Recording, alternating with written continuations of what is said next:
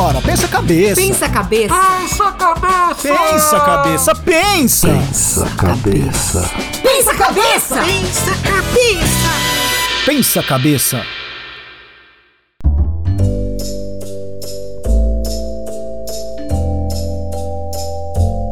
Como é que tá aí, Gerson? Tudo bem? Tudo certo, alguém até um celular. Ó. Olha só. Olá, amiguinhos, ó, ao vivo, quem sabe faz ao vivo, bicho. É, ah, o celular é seu, ó. Olha, você vai se apresentar. Eu estou aqui com a Ana Carolina Houston. Eu, Ana Teresa Houston, apresentando essa curadora de arte e repórter. Daniel, você é ao lado dessa incrível convidada. Hoje vou tirar todas as minhas dúvidas sobre artes. Ana Carolina com vocês, muito bem. Gente, que prazer imenso estar aqui com vocês. Bom, não preciso nem dizer que eu sou fã, né? Há muitos anos eu Obrigado. acompanho o trabalho lindo que vocês fazem com ciência e eu sinto até uma certa inveja desse conhecimento maravilhoso, ainda mais essa área que eu estou pesquisando hoje em dia. Então, que bom estar aqui. Bom, eu não posso dizer o quanto eu estou contente. Eu nem mas- te conheço, não vem com essa intimidade pra cima de mim. Mas tem um verdade. espelho aqui. Elas fazem assim. Você ó. não está vendo dobrado. É, quase, quase nada. Mas, hum, Ana Carolina, eu vou querer, assim, dar dois passos para trás, porque afinal de contas, assim, fica essa, essa coisa quase, como diz o Daniel, esse primeiro nepotismo. Mas eu quero que você conte a sua história, como esse, esse início. Repórter, curadora de arte, conta para quem está nos assistindo é, qual é essa sua história, porque a gente vai falar de arte e ciência. Então, conta pra gente aqui esse início. Ai, arte e ciência, dois temas tão maravilhosos, de verdade, e tem tanta sinergia, né, quando a gente pensa na produção artística. Eu sou de formação jornalista, é, sempre me interessei. Eu acho que o jornalista, a gente brinca que ele tem um oceano de conhecimento com um milímetro de profundidade, porque a gente quer abarcar o mundo inteiro, mas é difícil. A gente precisa dos especialistas como vocês para darem suporte para as nossas pesquisas. Então, eu comecei como jornalista, é, trabalhei em vários veículos, Estadão, Vogue, Marie Claire, é, nossa, são várias as revistas, né, que eu pude colaborar e pude estar dentro. E aí, com o tempo, a minha pesquisa sobre artes plásticas e literatura começou a se aprofundar, aprofundar. E aí eu vi que talvez eu pudesse levar esse trabalho para uma área mais reflexiva, que é a área de curadoria de arte. É, no jornalismo, a gente busca explicar um pouco para o leitor. E acho que na curadoria tem uma análise um pouco mais profunda para quem tem mais tempo de leitura. É, então eu fiquei entre essas duas áreas, mas eu confesso que essa ligação com o público é muito importante, porque a gente só, não adianta falar sozinho, né? A gente tem que falar com alguém. Então eu continuei nessas duas áreas. É, eu tenho mestrado em é, jornalismo cultural e depois eu migrei para fazer esse segundo mestrado que eu estou terminando agora, graças a Deus, em curadoria de arte. Então são essas duas áreas que eu venho atuando. Caramba, então você tá naquela fase lá de terminar sua dissertação e é banca, escolher banca. Eu tô naquela fase que você jura que você nunca mais vai estudar, mas você volta a estudar. É Tá incrível. certo, é normal. Mas assim, você, é, a- você começou a falar da curadoria de arte. Eu não sei exatamente o que faz um curador de arte, né? Eu tenho ideias, mas são ideias, acho que mais populares. E eu queria saber de você, assim, é, quais os aspectos macros, assim, os aspectos principais que você olha para escolher numa exposição, quais artes, quais artistas vão compor aquela exposição? Daniel, é super comum. Eu acho que pouca gente sabe o que é curadoria de arte, na verdade. Eu vejo até amigos meus falam: você é curadora? É, o que é exatamente isso? Que eu não tenho a menor ideia. Então, é, eu, é bem comum. É, a- na verdade, a curadoria, ela abarca a pesquisa de jovens artistas, principalmente a minha, né? E, e você, você busca jovens artistas, vê é, a pesquisa que eles estão realizando e traz eles à luz, traz eles para o público. Então, a gente ajuda a realizar uma ligação ah, deixa eu pensar uma coisa. Tic-tac, tic-tac. Eu acho que a gente coloca os artistas na linha do tempo da história da arte. Então a gente vai colocando e montando essa linha da história da humanidade. é, tem muito a ver com isso a pesquisa de curadoria, mas também tem uma parte prática que a Ana adora brincar comigo, que é a montagem, é como fazer expografia. Então tem uma parceria com arquitetura, na qual você vai colocando essas obras e fazendo elas dialogarem. É, hum, tem tanta coisa. Diego, depois se você pudesse colocar pra gente no telão, a, teve a da SP Arte, que a Carolina fez, que eu acho que traz muito pra gente, que é a arte e natureza. E aí daqui a pouco ele coloca no telão pra gente ver, que eu acho que tem essa questão prática de como é que você, eh, eu brinco que é uma é uma art maker.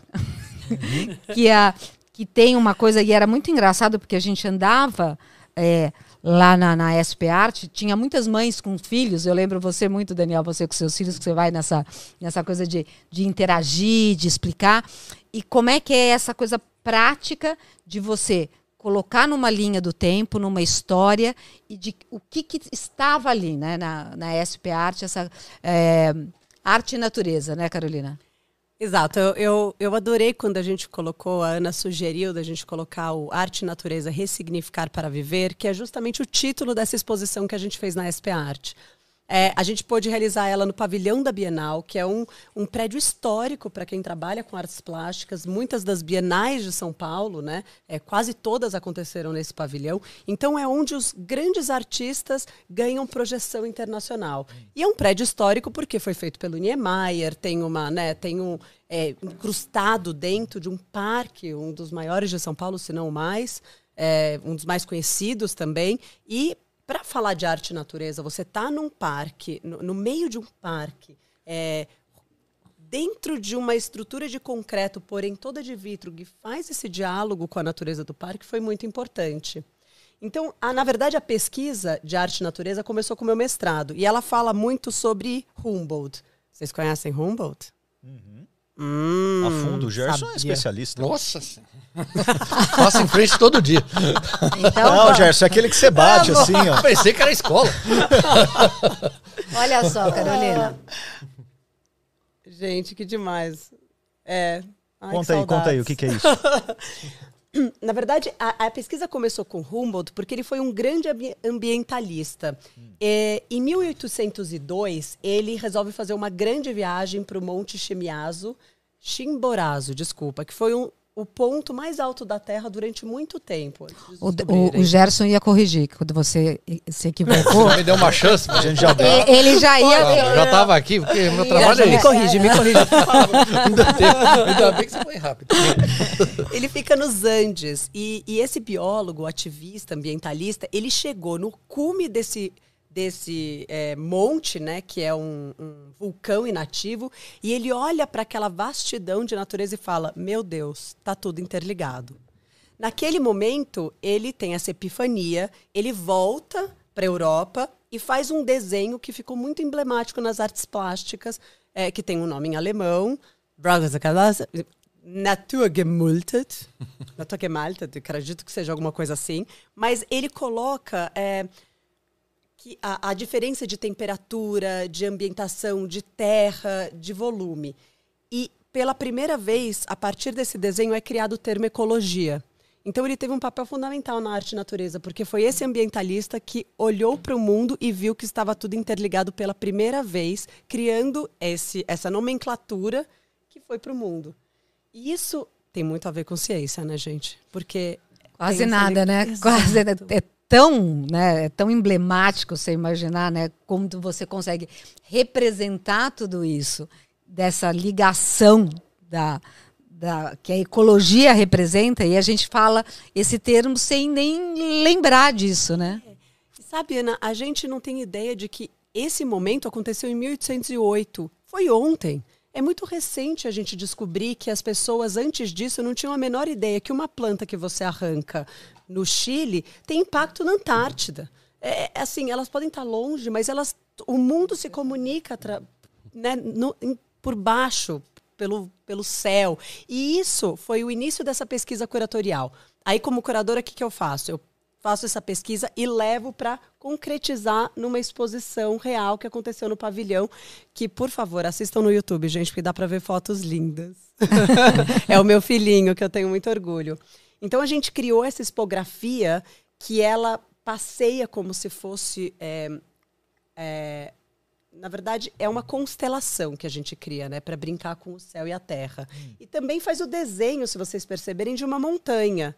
Então a gente criou só com materiais que pudessem ser é, reutilizados, então de uma certa forma sustentável, e criou a- essa, essa barreira, né, para sustentar as obras de arte. E todas essas obras elas falam sobre a natureza e sobre esse descobrimento da ecologia.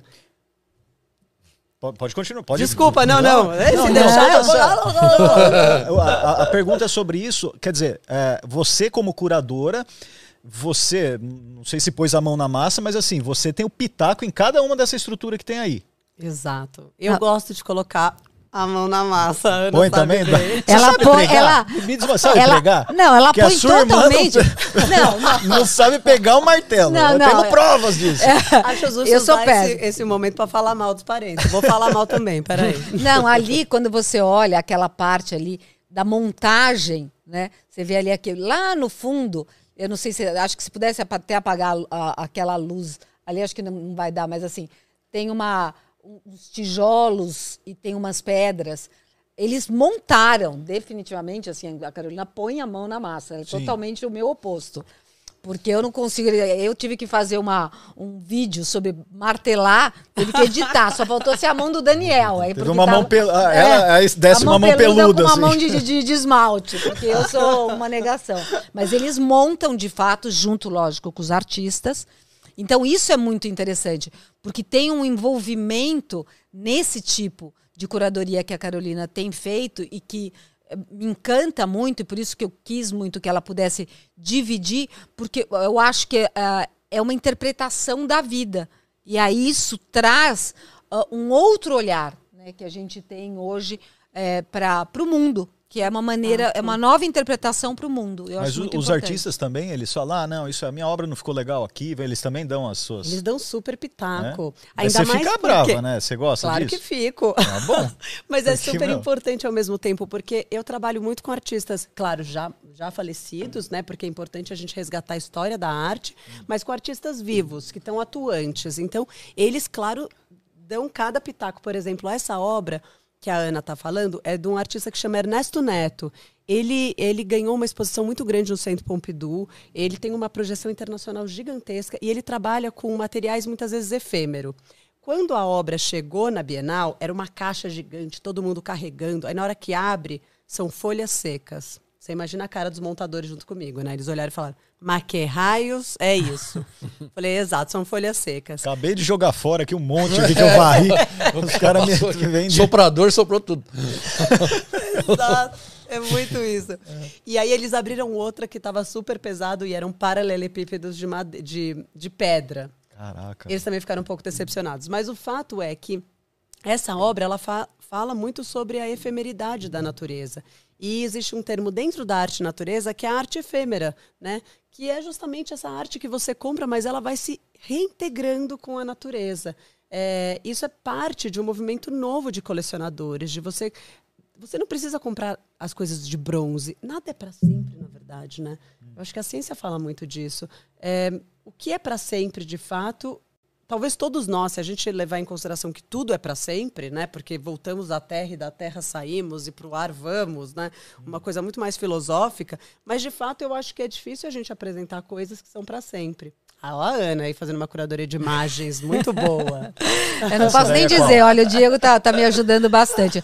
Essa é na fama, né? A gente teve até esses dias ah, lá, o já já vamos para Itu, mas eles estão ah, remodulando lá, mexendo tudo. A gente não conseguiu entrar porque eles estão reformando. Mas essa é uma outra exposição que a Carolina também fez a, a participação na curadoria em várias, em várias áreas e acho que foi o meu início de mergulho e tem muito de natureza, né? Eu acho que aí vão ter algumas imagens e eu acho que vale também você falar um pouco Eu do acho momento que... histórico. Teve uma questão para mim muito forte que tem a ver com ciência, porque teve uma manifestação eh, grande de uma, uma artista falando, se expressando em relação a uma questão que teve a ver muito com ciência, foi a questão da taladomi, taladomida, não, é do remédio, eu esqueci. Taladomida. Taladomida, não Acho foi? é isso. É, e, ela, e ela expressou exatamente o impacto que teve isso na saúde dela por meio da arte. Então, assim, é impressionante como a gente pode imaginar que a ciência né, teve impacto na vida, na saúde de uma pessoa e que ela transpôs isso é, pela arte. E aí teve várias, teve, teve tem um outro ah, personagem que teve tinha um- uma, uma questão de saúde mental e também se expressou. Então eu queria se você pudesse falar disso também dessa dessa questão e como é que você participou dessa dessa curadoria. Acho É tá um que delícia. daí. Eu acho que a arte ela tem um papel é, que novamente liga a, a ciência, mas liga muito a educação, que ela tem um papel de educar. Ela tem um papel de, de trazer essas histórias à tona. Por exemplo, um pouco antes, é, na, na exposição de arte e natureza, tem um- uma obra de um artista que era muito pequena ali, mas que tem uma simbologia muito grande, que é o Joseph Beuys. Ele é um alemão que criou o Partido Verde na Alemanha. É, então ele foi um dos primeiros ambientalistas do mundo e ele começa a criar é, a, a arte dele para conseguir pagar ah, os estudos de muitos outros artistas e colocar o ambientalismo em voga né, como tema. Então uma das exposições mais importantes que ele fez foi em Kassel, que é a exposição mais importante do mundo. Ela acontece de cinco em cinco anos e ela entrou em cartaz semana passada. Então ela está em cartaz até o fim do ano na Alemanha, nessa cidade. Então, durante cinco anos, eles ficam estudando como eles vão ocupar a cidade inteira com arte. Imagina isso. Isso é muito educacional, se você, traz a população para participar da, da produção artística. E ele eh, plantou 7 mil carvalhos lá. Então, ele fez uma, um plantio, quer dizer, ele trouxe a natureza para dentro da cidade novamente. Então, eu acho que tem uma, né, um papel que hoje você vai nessa floresta de carvalhos dentro da cidade e fala: nossa, isso nasceu a partir de um programa de arte e agora ela traz oxigênio, CO2 e. Enfim, vocês vão poder me falar melhor quais são os gases, mas traz isso para nossa para nossa vida, né? Mas, vocês- ó, vocês me interrompam, hein? Que eu tô aqui na Não, ele, é, o Gerson tinha, tinha uma, uma questão. que Não, não, pode continuar que eu tenho várias questões. Pode terminar essa parte aqui, eu tenho uma que, você, que eu quero falar sobre isso. isso. Ah, então, essa obra em específico que a Ana está mostrando, ela é do Nuno Ramos, um artista importante brasileiro que ele faz uma coisa que para mim é essencial é, na arte contemporânea, que é a ressignificação dos objetos. Tudo existe aqui, né? E a gente produz uma quantidade de lixo absurda. E então ele pega não só lixo, mas coisas que ele usa e coisas descartadas e cria essas mega instalações. É, são, é um artista que tem também, é isso, expôs em vários museus internacionais. E ele vai pegando plástico, cabo de piscina, com andaime e vai colando nas telas. Então ela vira uma escultura tridimensional, porque eu tô ali, mas se eu levantar a mão, eu bato no cabo de aço. Mas isso daí depois é jogado fora? Não, isso, isso é comprado por colecionadores. Por exemplo, o Marcos Amaro, que é o diretor e dono da Fama, que é um museu que fica em Itu, Ah. ele é o maior colecionador de Nuno Ramos eh, do Brasil. Mas, por exemplo, uma, uma obra dessa, ela se desfaz com o tempo, porque ela é feita já com material ou não? Ao- a princípio, não. Tá. A princípio, elas existem, muitas delas há 30, 40 anos e nunca se desfizeram. Tá. Mas é um risco. A arte contemporânea, ela. A base da arte contemporânea é a ressignificação. Então, ela é feita para durar durante muitos anos, mas levando em conta de que nada é para sempre. Se ela, se ela mudar, isso, isso também faz parte da obra. Mudar Sim. faz parte da própria obra. Exato, Daniel, é bem isso. Eu acho que a transformação, por exemplo, uma coisa que eu até. Por favor, vocês vão ter que me explicar como acontece, mas um, um artista muito legal que eu adoro, chama Túlio Pinto, ele faz esculturas de é, bronze e metal e ele põe no jardim das pessoas e isso vai oxidando e transforma completamente a coisa. Então, alguns colecionadores me ligam e falam: Mas pelo amor de Deus, o que que aconteceu com a minha obra? Eu falo: É isso, é a ação do ar, sei lá como. Me expliquem, por favor. O que aconteceu com o meu- Já é sua vez, vai. Você vai fazer a pergunta, já É, explica já ela. Falou, oxidou, ué. Mas e aí, como é que acontece isso? Ela cria bolhas, muda a cor? Pode acontecer de um tudo quando Sim, oxida? mudar a cor, porque oxidar é ganhar ou perder elétrons, né? No material. E aí ele vai ficando com aquela cor de. Ah, tá enferrujado, né? Exato. Aí ela. Aí, É mas muito- aí você passa um produto, fica novo de novo. É, até daria pra. Mas vamos lá, suas perguntas sobre artes. Mas você sabe que ele proíbe as pessoas de passarem produto? Porque ele acha que a Acho justo. transformação É, acho justo. é muito importante, porque a ação do tempo, ela acontece na arte, ela acontece em nós, ela acontece na natureza. Sim. Então, impedir essa ação do tempo é um confronto. Então, ele impede esse confronto, é, dizendo que a arte dele vai mudar e que é importante você ver a beleza na mudança. É um aprendizado sempre. Sim. E o que eu ia perguntar para você é o seguinte, né? Que você falou que tem que aproximar as pessoas da arte, né? É, trazendo assim para a física, né? Se a gente colocar um monte de coisas aqui de física, provavelmente se uma- não for uma pessoa de ciência, não vai saber explicar absolutamente nada e nem vai conseguir nem dar um palpite. Agora na arte, às vezes você vê o cara lá, nossa, olha que linha. Aí você fala, esse cara não tá falando nada com nada. Como que, como que, você- que a gente pode, como que você pode fazer com que as pessoas consigam, eu mesmo, acho que só ia reconhecer o barroco, que é rebuscado, né? Como que consegue fazer com que as pessoas eh, possam eh, usufruir da arte, mas consigam entender o que está acontecendo ali? Ai, Gerson, isso é muito importante que você está falando, porque é um grande desafio, na verdade. É, eu tento, a todo momento, tanto no jornalismo, né? Eu sou redatora-chefe da revista do Estadão, revista mensal do Estadão, quanto como curadora, aproximar esses dois públicos. Mas é, é uma dificuldade imensa. Para mim, me lembra muito uma história de uma amiga que ela, ela chegou num museu em São Paulo com a família e ela se sentia angustiada. Ela era muito novinha, devia ter uns 7, 8 anos. Ela falou: Mãe, eu não entendo o que está acontecendo. Eu, eu, eu não entendo o que está acontecendo nessa obra, logo eu não consigo é, pôr para fora e me dá angústia. A mãe dela colocou a mão dela no coração e falou assim: O que, que você sente quando você olha essa obra? Ela falou: Eu sinto isso, eu sinto aquilo. Ela falou: É isso que é o mais importante. Então eu acho que as pessoas. Eu tento ajudar as pessoas a entenderem que elas não precisam saber da teoria para gostar de alguma coisa, para dar palpite. Elas podem olhar e falar: Isso parece um, o monstro do Lago Ness. E isso me dá medo. Isso é maravilhoso. É disso que se trata a arte. A arte é sentimento. Então você não precisa saber a parte é, muito intelectual da história. E eu acho que é isso que assusta as pessoas. Eu não sei se vocês concordam comigo. Isso afasta as pessoas, né? Esse, esses nomes difíceis, essa literatura, essa pesquisa, às vezes faz a pessoa falar, nossa. Outro dia a Ana até comentou, né, que é, às vezes ela queria comentar alguma coisa na minha rede social e ela falava, vai, eu tô com medo de comentar isso. O que, que eu vou falar? Eu vou bater palminha. Comenta isso. Aí veio outro embaixo. Nossa, como você é burro. né? Ai, que Isso aí não burro. tem nada a ver com. Fala, olha. Mas olha, eu vou falar uma coisa. O, no, no Ciência em Show, eu, vocês mandam uns desafios muito legais, aliás. Eu adoro aqueles desafios. Aí eu sempre penso. Será que a minha resposta é muito burra? Aí eu olho as outras respostas. pra ver se eu vou conseguir responder à altura. Não, mas tem que ser livre, tem que deixar, porque o impressionante é que lá, quando a gente coloca, todo mundo vê a resposta do outro e a gente responde sim, mas tem gente que não tá nem aí, responde tá igual o outro lá que já tá assim, ó. Não tá... Mas isso que é legal, porque aí o cara, poxa, não tem a ver. E aí perguntar, mas por que, né, que tá acontecendo isso? E, e isso que fica, né? Porque se você, é o que você falou, é o que eu sinto. Só que eu também tenho medo de chegar lá na frente lá. Nossa, que legal, isso aí deve estar falando. Aí o cara lado, nossa, que burro. Mas ô, ô, você falou sobre o transgressor na, na, na rede social lá que, que, que fa- fala qualquer coisa. Um artista, ele tem que necessariamente, um bom artista tem que ser transgressor? Não. Não?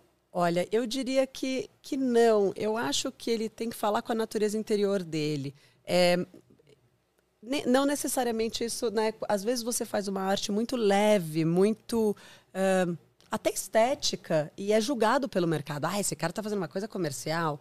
Mas gente, o comercial faz parte, porque é, assim a beleza ela tá não só no belo, mas também não só no feio, né? Às vezes a arte contemporânea parece que se a coisa é muito esquisita, ela é melhor, né? E a coisa bonita, ela é quase desvalorizada. Isso é uma noção de mercado que, que me parece muito errada. Eu acho que o bonito tem que ser valorizado e o feio também. São expressões diferentes. Então, é, depende, às vezes, do que é tran- ser transgressor. Né? Às vezes, uma foto de uma paisagem lindíssima, é, você olha e fala, isso não é transgressor. Mas, na verdade, ela está falando sobre desmatamento. Então, tudo pode ser transgressor, transgressor e tudo pode Depende não ser. dos olhos de quem vê. Depende vezes. dos olhos de quem vê. Mas eu achei importante essa parte que você falou. Ah, é comercial. O que, que é comercial? Quando eu começar a desenhar esse negócio ah, co- o que que, como que você sabe que é comercial? Ah, o cara tá desenhando comercial. Como é que ele sabe isso? Mas eu gostei bastante da última, da última postagem. E aí eu vou entrar nessa questão sobre o que é comercial. Na última postagem que você fez, o Daniel, o Gerson e eu estávamos lendo sobre a. Como é o nome dela? Baleia Jubarte? Não, Baleia Jubarte eu vou falar depois dela, porque aí eu vou, vou, vou, vou, vou, Ah, pegar da no pé. Berna, Berna Real. Berna Real. Berna Reale. E aí tem uma questão sobre a Berna Reale que você fala, bom, além da questão forte, da questão da violência, das cores fortes que ela usa, eh, dessa questão da violência, que aí o Daniel vai, vai, vai explorar lá, mas, mas ela fala uma questão, eh, uma palavra absolutamente científica. Qual que é a palavra, Gerson? Semiótica, né? Semiótica. Então, Gerson, me explica o que é semiótica. Não, mas aqui, tem uma Não, especialista. pelo amor de Deus, me vem com essa, com essa fria. Especialista vamos lá, aqui, vai, ó. vamos lá, entra no jogo, vai lá, Não, vai mas lá, entra no, o- Gerson, entra no jogo, vamos lá, entra no jogo, vai lá. Não, na parte da, da, da, da- da que a gente faz da semiótica, você. Às vezes você está trabalhando com uma equação, alguma coisa, você faz uma mudança na- na- nas variáveis ou do jeito que você está vendo, a gente faz uma semiótica diferente daquilo que a gente está tratando e consegue sair com uma resolução, né? A gente faz uma transposição. Agora, no caso da arte, essa semiótica eu acho que é uma representação de alguma coisa que você transpõe para outra, é isso? Gerson, maravilhosa essa explicação. Vou, vou gravar aqui, gente, vou pôr no meu, no meu Instagram. Não, você sabe que quando eu vi, eu fiquei pensando, eu falei assim, bom, o que que eu sempre escuto falar, e aí até depois queria também a interpretação do Daniel, porque eu fiquei tentando pensar naquilo, como, quais eram as relações. Eu fui passando pelas suas atividades e querendo trazer esse olhar. Aí o Daniel falou, olha, eu vou querer entender mais sobre arte, né? E aí eu sempre fico cutucando o Gerson, a gente sempre cutuca porque ele, ele fica mais quieto, né? E a gente põe ele pra, pra ver se a gente briga O cara quietão. É. Que burro! Tá zero pra ele! E, ah, então, assim, mas assim, essa questão da reinterpretação, né? e, eu achei muito interessante, porque quando eu fui olhando mais as imagens dela, muito forte, né? Além de Nossa, tudo. a Berna, ela é uma artista contemporânea, uma das mais interessantes de fato que a gente tem nos dias de hoje. Porque ela vem, é, eu acho que até né, o Daniel talvez comente isso, ela vem de uma área completamente diferente, ela é perita criminal. É, então, sendo perita criminal, ela. Né, um dos papéis do perito é você ir no, no local do crime, é você olhar aquilo e conseguir identificar da onde aconteceu certas, é, certas tragédias ou não, né, dentro dali do, do, do, do, do espaço. É, e aí ela transpõe isso para a arte. Então tem muito a ver com o que você falou. Na hora que ela falou essa frase para mim, eu ainda pensei, achei um pouco difícil pro pro ouvinte final entender o que, que ela estava querendo dizer com semiótica. Mas é isso, você altera é, alguma, algumas das. Como você falou, que foi ótimo? Peraí. Variáveis. Variáveis. Algumas das variáveis, e aí você é, muda a concepção da história. Então ela coloca, é, ela como perita criminal, ela traz esses crimes de uma certa forma para dentro do trabalho dela. Então feminicídios, violência, todos esses pontos e aí ela coloca cores fortes, é, cenas da é, imagens de mulheres e tudo isso vai mudando dentro da nossa cabeça. O que, que eu tinha que falar mesmo? Não, o eu Daniel queria vai falar. é, ela é Berta. Berna, Berna Reale. Berna Reale, Diego, Berna Reale, por favor, aí na tela pra gente e ver se tem perguntas, comentários, pessoas, se nós estamos no vazio. E aí você tinha olhado e, e- e lido um pouco sobre a Berna Reale, você estava olhando, tinha algumas questões. Ou a Tinha. Carolina já, já, Não, já eu- eu, que esclareceu eu não tenho questão exatamente com Berna Reale, mas a, a questão da semiótica aí que vocês entraram nesse, nessa seara, é, é- ela tem a ver com ela tem a ver com comunicação, correto? Porque assim, é, uma imagem ela diz alguma coisa para você e diz outra para mim. E as imagens artísticas, não sei se no geral, mas elas, pelo menos as que eu considero boas, elas são muito subjetivas, a ponto de você ter muitas A interpretações. primeira, desculpe. Ah. A primeira. A ponto de você ter muitas interpretações para uma mesma imagem, porque ela, quanto mais ela depende da- do olhar da pessoa, que, né, que do, do, do, do espectador, eu acho que é, tem, tem uma maior validade nisso. Tem, tem a ver? É, é isso mesmo ou não é? Totalmente, não. É, é isso. Eu acho que depende é, do, do jeito que você olha, do momento de vida que você tá, ela vai mudando. Isso Essa é imagem, É, por pode abrir. exemplo, é a Berna Reale. Tá ótimo. É, é uma imagem muito importante dela. Foi uma obra muito premiada e com, pela qual ela se tornou muito conhecida. Ela faz um trabalho de performance, que eu acho uma das áreas artísticas mais desafiadoras, que é quase você atuar ali no meio, né, e criar esse. Porque eu vou falar, a performance, quando ela é boa, ela é muito boa, mas quando ela é ruim, meu Deus, É mas nada alheia. salva. Exato. Vergonha Fica com alheia. uma vergonha. Então eu admiro muito, porque quem é bom é bom mesmo. Não, e ela mas é ó, boa. isso, isso, essa imagem aqui, ela diz tanta coisa, cara. É sensacional. É, me lembrou a Abramovic. Eu ia falar Não é? exatamente isso. Gente, vocês Marina, são muito. que ela chama? Vocês É, sabem Marina. muito de arte. Tô impressionada com essa Não, referência. a gente sabe as. A gente sabe. Bom, pelo, eu pelo menos sei os famosos, né? Que, cara, aquilo lá, isso, esse tipo de coisa me dá uma sensação. E, e a pessoa tá ao vivo vendo isso, cara.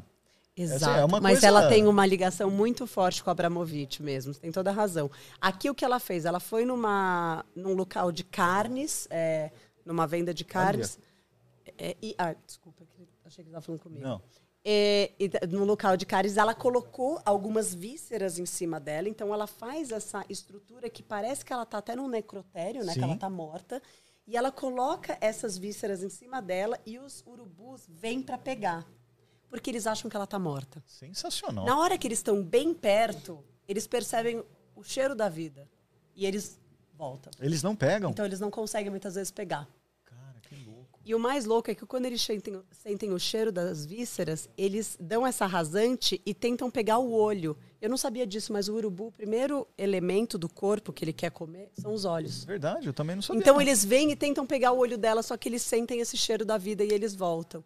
Então tem a questão da vida e da morte e de como esses materiais humanos eles vão se reci- re- sei lá, reinterpretando, vamos dizer assim, né? Porque eles viram vísceras, apodrecem e vão se Não, tornando isso outras daí- coisas. É muito forte, né?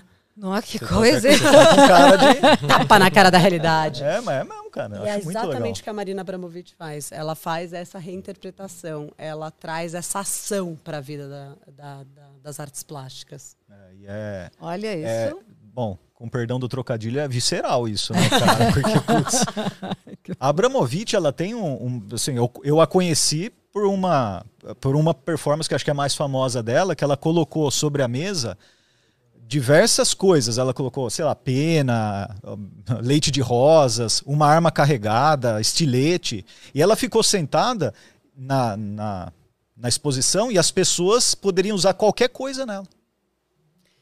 E Ai. usaram, e usaram. Ela saiu sangrando, cara. Essa... Eu acho muito louco isso. Ai, Daniel, eu adoro essa obra que você falou. É muito importante, porque o que, que ela prova com isso? Primeiro, que quando tinham poucas pessoas, as pessoas não queriam machucá-la. Então, elas pegavam um pente e penteavam o cabelo dela. Agora, no momento que começou a aglomerar, a gente brinca que toda. a- a- A cara do Gerson. Não daria muito certo isso. Ainda com a arma lá assistindo. Peraí, Só um minutinho. A cara do Gerson. Esse Ô, chumaço que tá na você fazer essa performance. É? Reproduzindo, Hoje a cara. Vou lá a em cara Brasília, dele- fala, pode usar o que você quiser. A reproduzindo Abramovic por Gerson. Eu ia durar um segundo. Eu já ia começar pela arma. Ai. Gerson, mas foi isso que aconteceu. Na hora que começou a juntar gente, as pessoas começaram a se tornar maldosas. E elas começaram a cortar a Marina, a puxar o cabelo da Marina, a apontar a arma para Marina. Ela saiu realmente sangrando e muito machucada.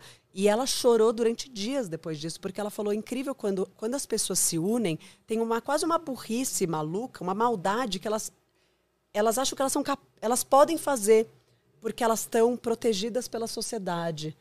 Cara, isso diz muito. Isso, é, isso diz muito sobre até a, a atual situação que a gente vive, até nas redes sociais, né? Quando você está atrás de um espelho, vamos dizer, a sociedade, você xinga, grita, mas na hora que você está frente a frente, você recua, né? Ah, Então, tem, tem um experimento que é. Chama o Experimento 25. Ô, ô, ô, Diego, você conseguir ver se tem alguma imagem do Experimento 25, que, que é um experimento psicológico, que, Deixa eu pedir pra ela.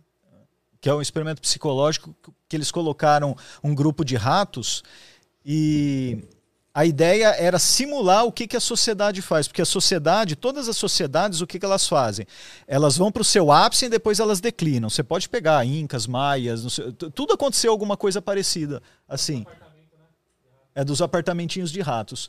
Cara, e aconteceu, e eles, eles davam a, a, a mesma a mesma condição para todos os ratos.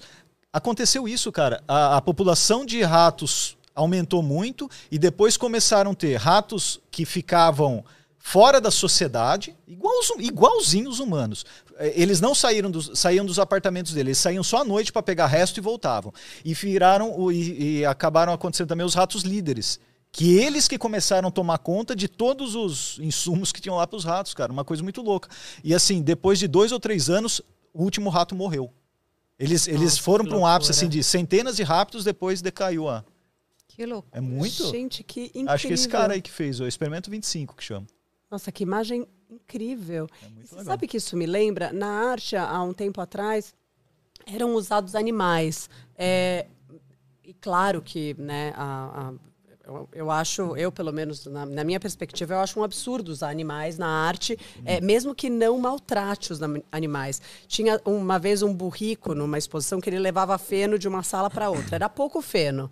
Mas todo mundo ficou horrorizado com a história do coitado do burro ter que trabalhar na exposição. De graça. E aí as pessoas falavam: ah, mas esse burro ele tá muito melhor do que se ele tivesse na fazenda. Gente, não importa. Isso, para mim, já entra no, no circuito maltrato aos animais. Pensando na ciência, a ciência usa né, a- os animais muitas vezes para experimentos. Qual é a opinião de vocês sobre isso? É, a- existe uma ética ah, que, que rege né, o uso de animais para experimentos científicos, mas sem, é, sem o, o, o- modelo animal é impossível você avançar em muitas coisas da ciência, especialmente em saúde. Né? Você faz normalmente em saúde, qual que é o processo? Você faz o que se chama in vitro, né, o, o de laboratório lá com células, pode ser células humanas, etc. E ele tem um resultado. A partir desse resultado, se ele for positivo, você passa para ratos, modelo de rato, até macaco rhesus, que é o que mais usa, o que mais se aproximam da gente. E aí você, a partir da- da- desses resultados é que você vai para testes em humanos. Agora, seria impossível você ter uma você já partir direto para o humano? Acho que não. Eu acho que tem que usar. Teve uma moça lá que uma vez foi lá no, numa- num num lugar, liberou todos os cachorrinhos lá. Porque ela gosta de cachorrinho. Por que não foi é, liberar os ratos também? Ah, precisa disso no tratamento, no, no, no, no desenvolvimento. São cobaias, cara. É, tem que ser feito com ética, né? Mas tem que ser feito. Ai, fiquei feliz de você se posicionar é, de uma maneira clara, porque é um tema super polêmico. Sim, eu acho que eu nas que é, artes e na é. ciência também, né? Porque muitos, é, muitos produtos, na linha da beleza, se a gente pensar no, no universo do jornalismo, né? Que não é feito com teste em que não é animais. feito em teste animal e Sim. que daí dá muita reação no ser humano. Então fica essa, essa, esse cabo de força. O quanto a gente pode usar o animal, é, usá-lo para um bem é, e quanto isso nos prejudica por a gente não entender que na verdade eles fazem parte de um, não sei. É, eu, acho, eu acho legítimo pensar assim, eu acho que deve ter mesmo um valor agregado para produtos que não usam, né? Enfim, eu acho que deve ter mesmo, é, é super legítimo. Mas o que eu não gosto é da militância que, que, que quer acabar com tudo, porque é, em algum momento você, você precisa daquilo também, entendeu? Então, por exemplo, é muito bonito você pensar no vegetarianismo, no veganismo, a ponto de, pô, você não abate nenhum animal, né? Porque existe um sofrimento no mundo animal, especialmente nos mamíferos, tem um sofrimento. Cara, mas o abate faz parte da natureza humana, cara. Faz parte, não tem jeito. Se você tem um cérebro na sua cabeça hoje para pensar isso, é porque os seus ancestrais comeram carne, né? Então, e aí? Como que a gente se desvincula disso, né? Então, É tão difícil esse É tema, mas eu acho que você sei, tem é. toda a razão. Eu acho que tem. E- é, e eu acho que isso da- dos ratos prova muito, né? Que né, o outro experimento que vocês estavam mostrando. é, eu acho que precisa de. O, o, o ser humano ele não tem um predador hoje, né? O predador, o nosso predador são as doenças, é o Covid, é tudo que anda acontecendo. Porque a única forma de controlar o ser humano. Eu acho que a falta de um predador humano é, fez com que a gente tomasse conta dos apartamentos, entendeu? E que a gente vai se matando e uma hora vai acabar sem seres humanos. Porque o planeta, eu acredito que não vai acabar, ele vai se transformar e é nós que vamos acabar com essa história toda. as pessoas. as- a- o, o normal na natureza é a extinção, sabia? O normal não é a. né, não é a progressão, é a extinção. A extinção é, é comum. Se se você pegar historicamente, né, de milhões de anos. E a gente está se perpetuando, né? A gente, Nós já estamos a gente assim. está há 200 mil Não, anos. eu- é quase 45 nada. segundos. Eu tô, eu tô com nada. 120 anos e ó, Tá vendo? Você usa cremes que foram Isso, testados é. em animais. Exagerou. O que, que nós Olha. vamos fazer aí? Ó, que da hora. Olha que bonitinho. Não, eu eu trouxe aqui dois personagens, né? Marie, Marie Curie e o Einstein, que estão aqui. Aí eu até separei duas. Um mundo melhor sem melhorar as pessoas. Então você já discorreu sobre isso. Cada um de nós deve trabalhar para melhorar, para fazer o próprio aprimoramento. E do Einstein, eu vou deixar para depois. Opa, fiquei curiosa. Mas, ah, Ana, eu quero muito saber mais sobre a Marie Curie. Eu fiquei muito feliz de aqui ter dois personagens, um homem e uma mulher, né? Porque a gente sabe quanto demorou para as mulheres serem reconhecidas na ciência, né? Uma, uma arte, entre aspas, tão rica e importante durante toda a história da humanidade. Daniel, acho que é você que vai falar sobre a Marie Olha, a Curie. Marie Marie Curie, Curie. ela, ela é uma representante, assim, das mulheres na ciência, uma inspiradora. Tem filmes, recomendo, ah, sobre ela. Ela, Ela até desmaiou, Ela né? ficou tão emocionada. Desmaiou. O Einstein deu em cima Eu dela. quero segurar a Marie Curie, eu não quero O Einstein segurar era mulherengo, né? Você tá ligado? Einstein- né? Isso mesmo, vai com você. Olha, Isso Ana. aí. Era eu até, até tenho que fazer um quote aqui, porque aqui é do, do Einstein É. é uma empresa que fez e, e- e nos mandou. Eu até dei presentes de Natal, tudo tem as almofadinhas. E a, a Marie Pra mim não foi, viu? Não foi? Tá Ah, vendo só? Ela deu só para os 100 melhores amigos. Você não estava entre eles. Ah, a Marie Curie, ela ganhou dois prêmios Nobel. Ela, enfim, foi uma pesquisadora incansável. Ela sofreu muito preconceito. E ela inspira as mulheres na ciência. Até hoje é difícil não citar Marie Curie quando se fala de mulher na ciência, né? Ô, ô, Diego, é, procura aí a foto do co- Conferência de Solvay. Você vai ver uma foto que, que é emblemática da, da e me Marie contem Curie. qual foi a principal descoberta ou pesquisa da Marie Curie. Eu adoraria saber. Ela, Olha só, Arthur Petri. Como é o caminho para ser curador de arte? boa, boa. Oi, Arthur, tudo bom? Hoje Tem que nascer de novo. Obrigada. Obrigada por essa pergunta. Você sabe que o, o- o caminho para ser curador de arte é amar arte. É, e começar a, a escrever um pouco sobre isso e, e visitar museus. E, e sabe um, um caminho que eu gosto muito, que é, não foi necessariamente o meu, mas que eu, se eu pudesse voltar no tempo, eu teria feito, ser educador de museu. Eu acho que a educação do museu ela faz você entrar fundo na, na produção artística de, de uma pessoa e explicar para o outro. É, outro dia eu estava lendo uma pesquisa, vocês devem saber muito disso, né? Que quando você. O que você menos. Você lê e a maneira que você mais memoriza alguma coisa é quando você tem que ensinar para alguém.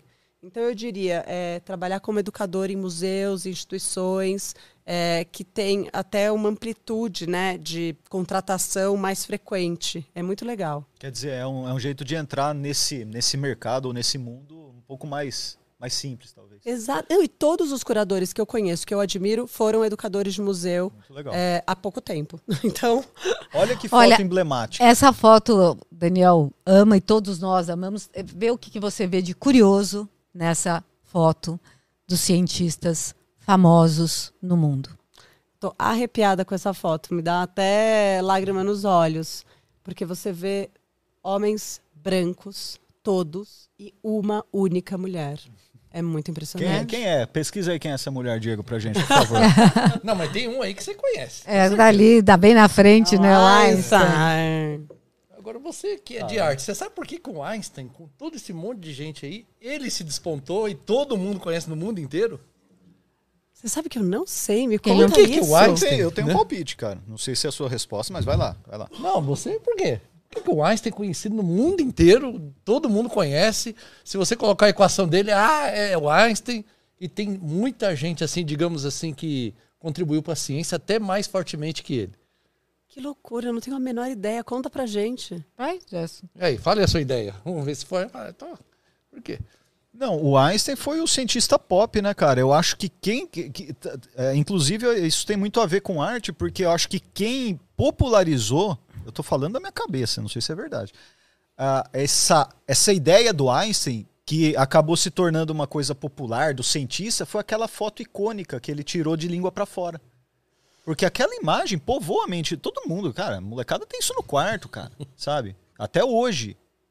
Eu acho que, eu acho que tem a ver com isso, com a comunicação. Não é? Eu não sei se, Também, a se é uma opinião claro, ou se é a né? sua. Mas também o fator que de repente surge alguém que fala é possível uma viagem no tempo, alguma coisa assim, e isso ganhou a mídia.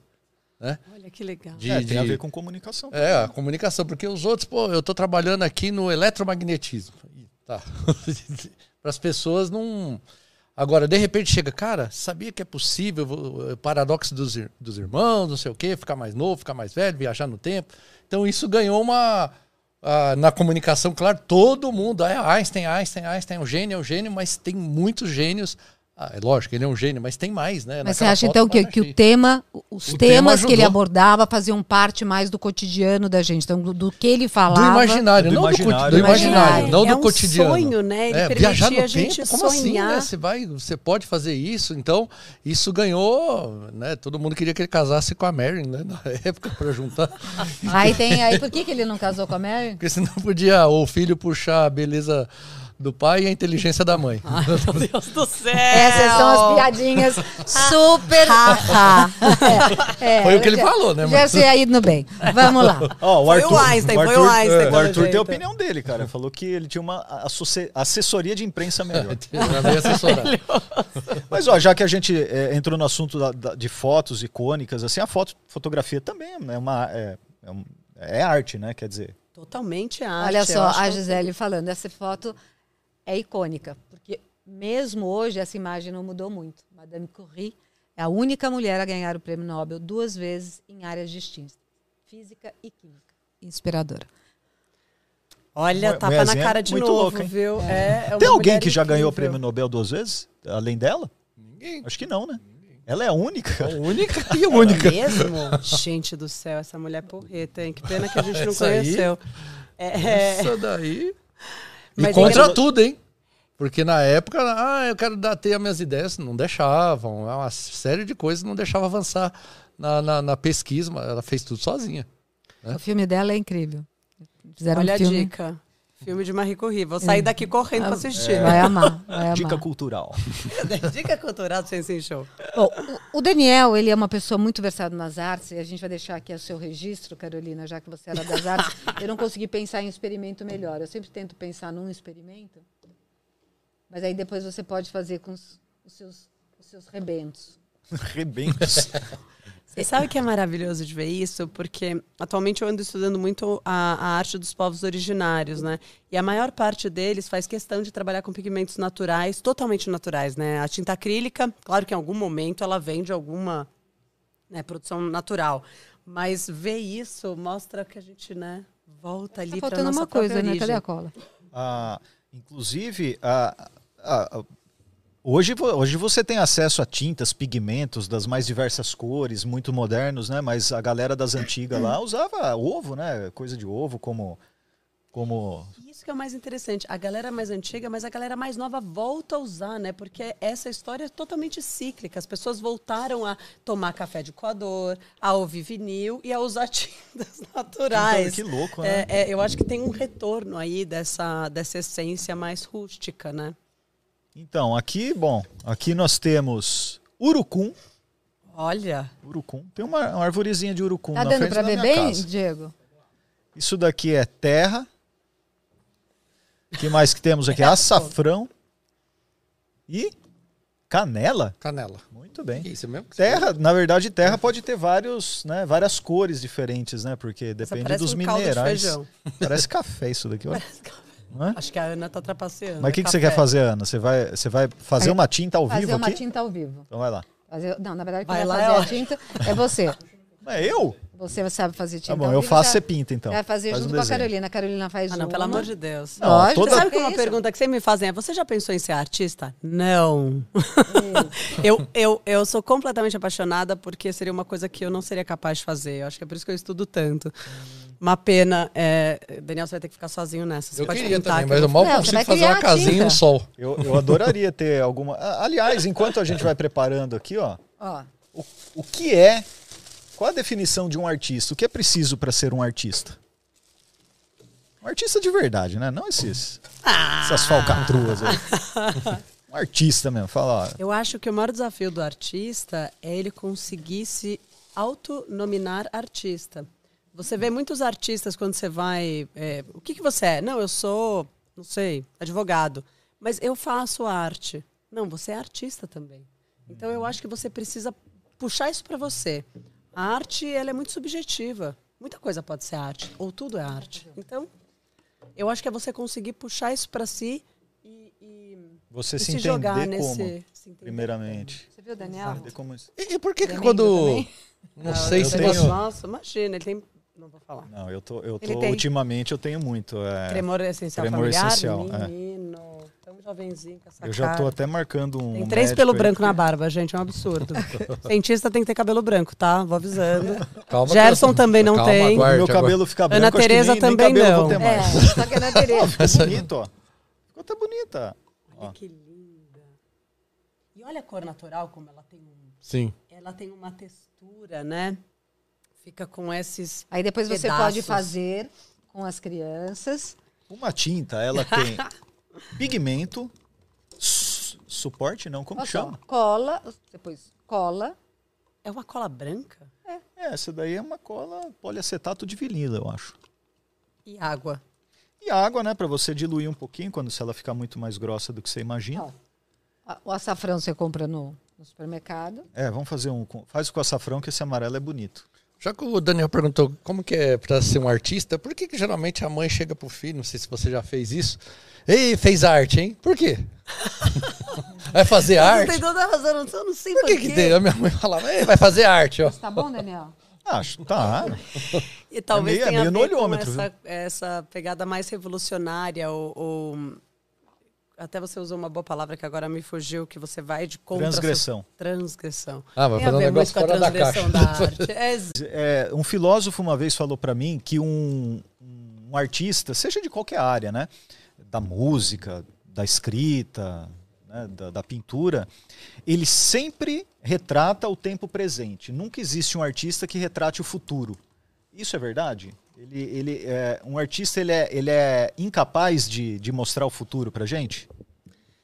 É interessante essa afirmação. Eu, eu discordaria, porque eu acho que o futuro ele é relativo e ele está em transformação. E eu acho que os artistas eles pintam muitas coisas que podem vir a acontecer ou que estão prestes a acontecer.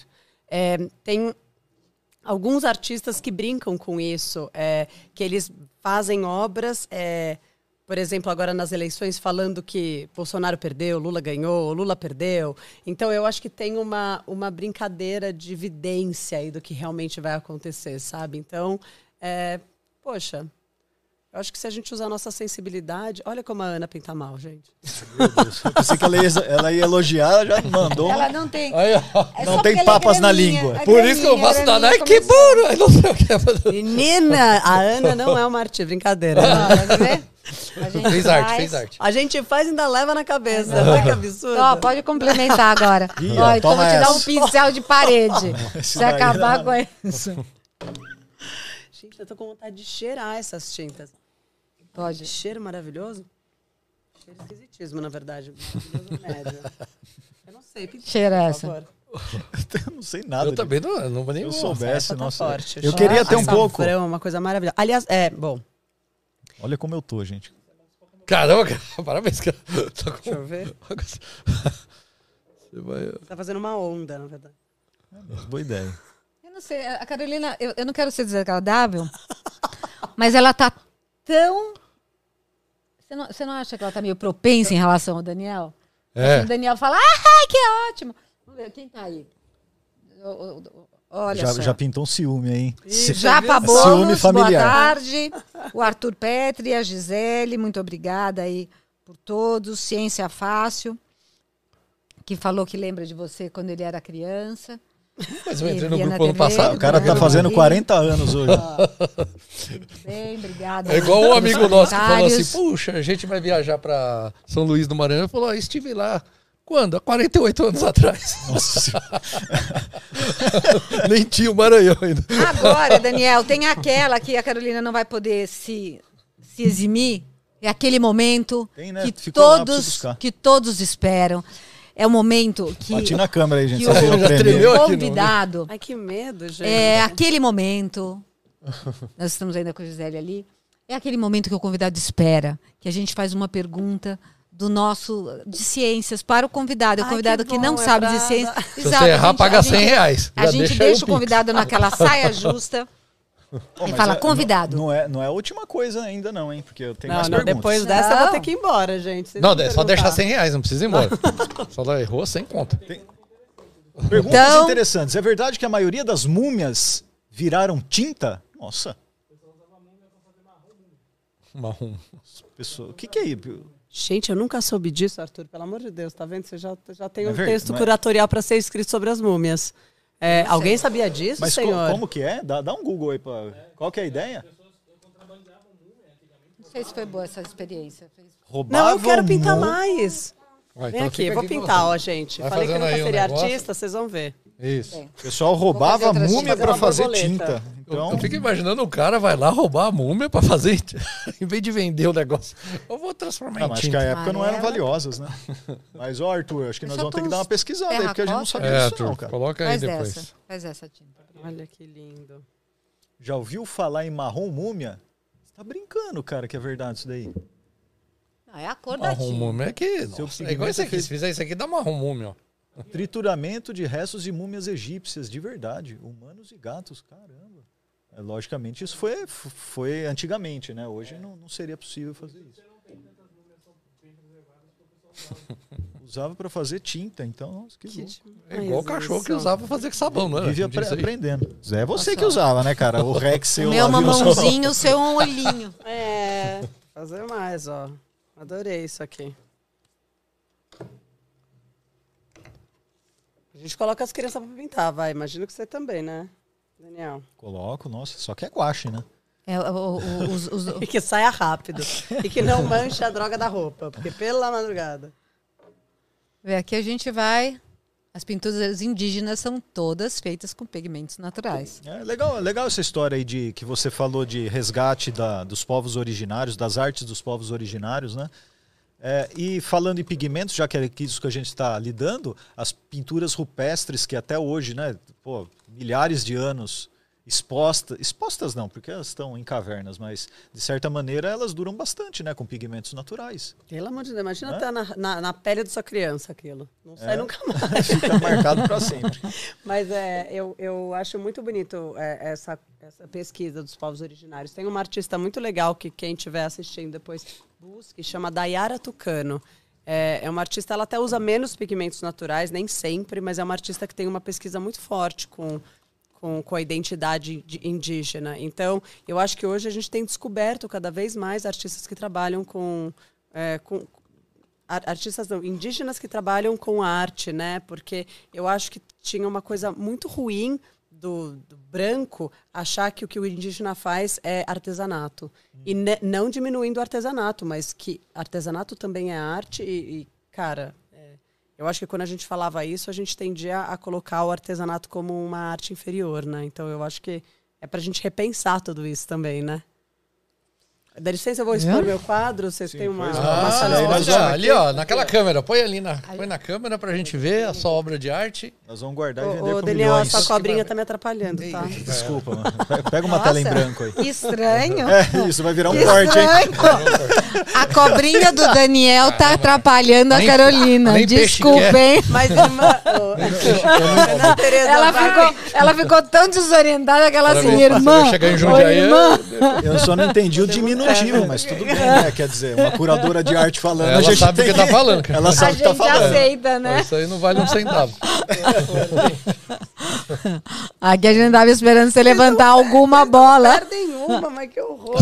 O Diego até essa. levantou de lá e veio aqui colocar no embora. Zoom. Vai, Eu sou de Jundiaí também, vai sobrar pra mim. Vou embora até. O Daniel até perdeu esse, a esse que cartinha você tá pensando dele. é comercial? Estou esperando o não? momento. Isso aqui, isso aqui é muito conceitual. Ah, é conceitual. É pra poucos. Pra poucos. Só você, Gerson, vai entender. Deixa eu ver, já tô entendendo. Olha, mano. Qual É uma artista, performance. qual artista que você mais gosta, Carol? Ai, que pergunta dificílima. É, eu acho que hoje, eu acho que tem fases, né? É que nem muitas coisas na vida. Não vou falar o quê. Mas é, eu acho que hoje é o Joseph Boyce com quem eu- de quem eu falei. Eu acho que ele é um artista que tem um propósito. Eu gosto muito quando artistas têm outra profissão e outros ideais que não só a arte. Né, como ele, de fundar um partido político que falasse sobre a preservação, a Berna, que é perita criminal, a Ana, que é educadora e é cientista e é comunicadora. Eu acho que essa pluralidade do ser humano é tão importante, né? Sim. Então. tá A gente podia dar um eu gosto. spoiler do que você está montando? Tá, tá online? Teve uma exposição que, que, que tá. é, que um evento que aconteceu ontem que contou com uma exposição. É, que foi no auditório do Ibirapuera. Será que a Olha, até quando você, você fez a busca, diga, a gente espera, dá um hold. Eu só falei que da hora. É, Eu não, é porque eu- até a hora que você fez a busca, Diego, eu vi a primeira imagem, tinha uma imagem vermelha, era, era aquela. No, no Ibirapuera. É, talvez tá no, tá no Instagram. Não sei se. Tá. Gente, o, o- Google ele conta a nossa vida, né? Dá uma aflição isso. É, conta eu- umas coisas horríveis que a gente fez na vida. É, essa, essa primeira. É. Tira da página do Google. Exatamente aí. Pode dar o. Mas olha, para mim foi muito, muito emocionante fazer é, uma exposição no auditório do Ibirapuera.